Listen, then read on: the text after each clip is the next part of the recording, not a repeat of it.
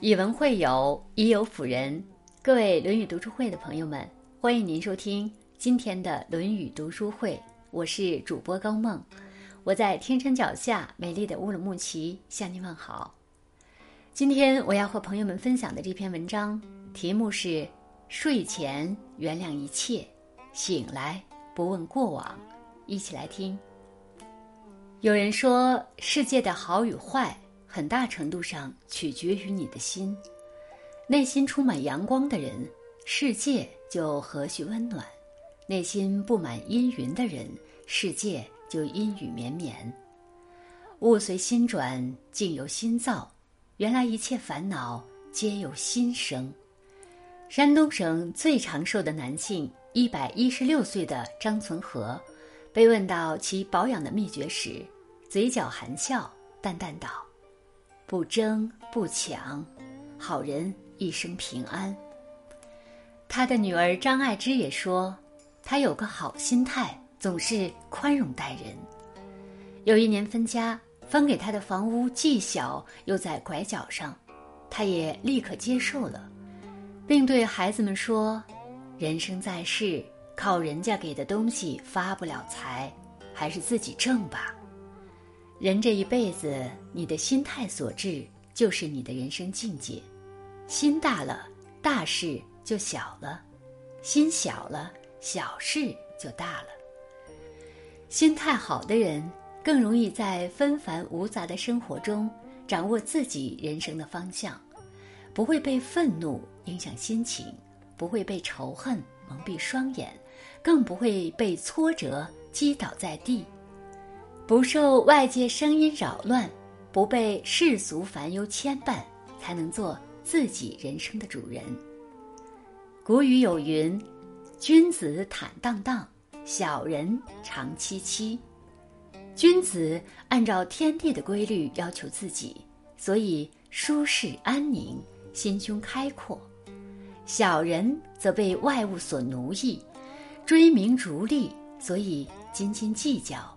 患得患失，善于调节自己的心境的人，更容易发现生活中的美好，快乐无忧的过一生。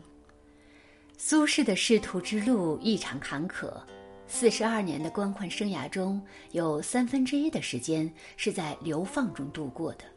但无论人生如何大起大落，苏轼始终乐观豁达，超然物外。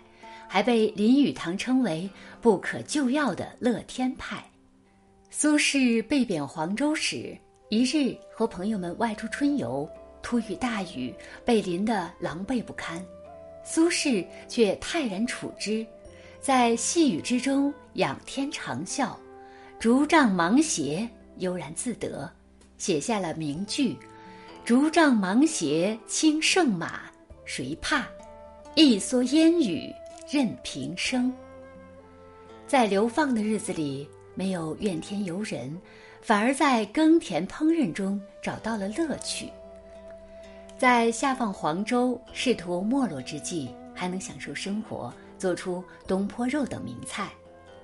正如泰戈尔所说：“如果错过月亮时，你只是流泪，那你也将错过群星。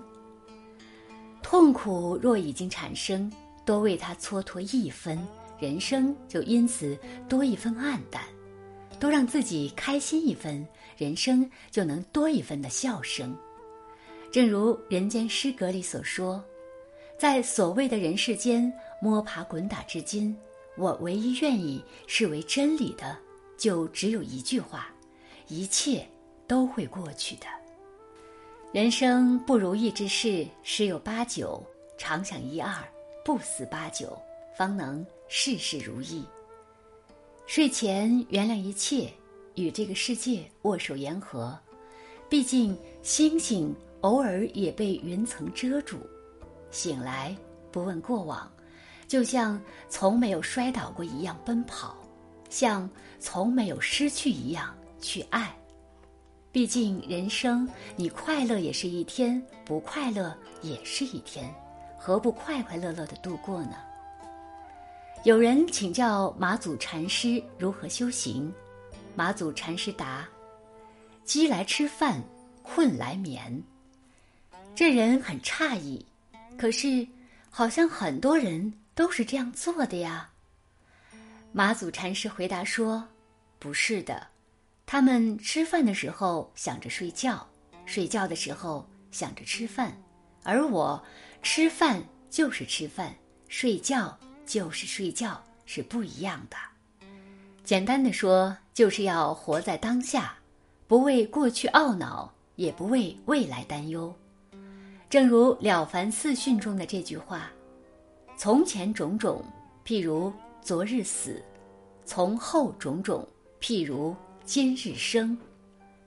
从前的往事再多，到今天为止就全部无关了。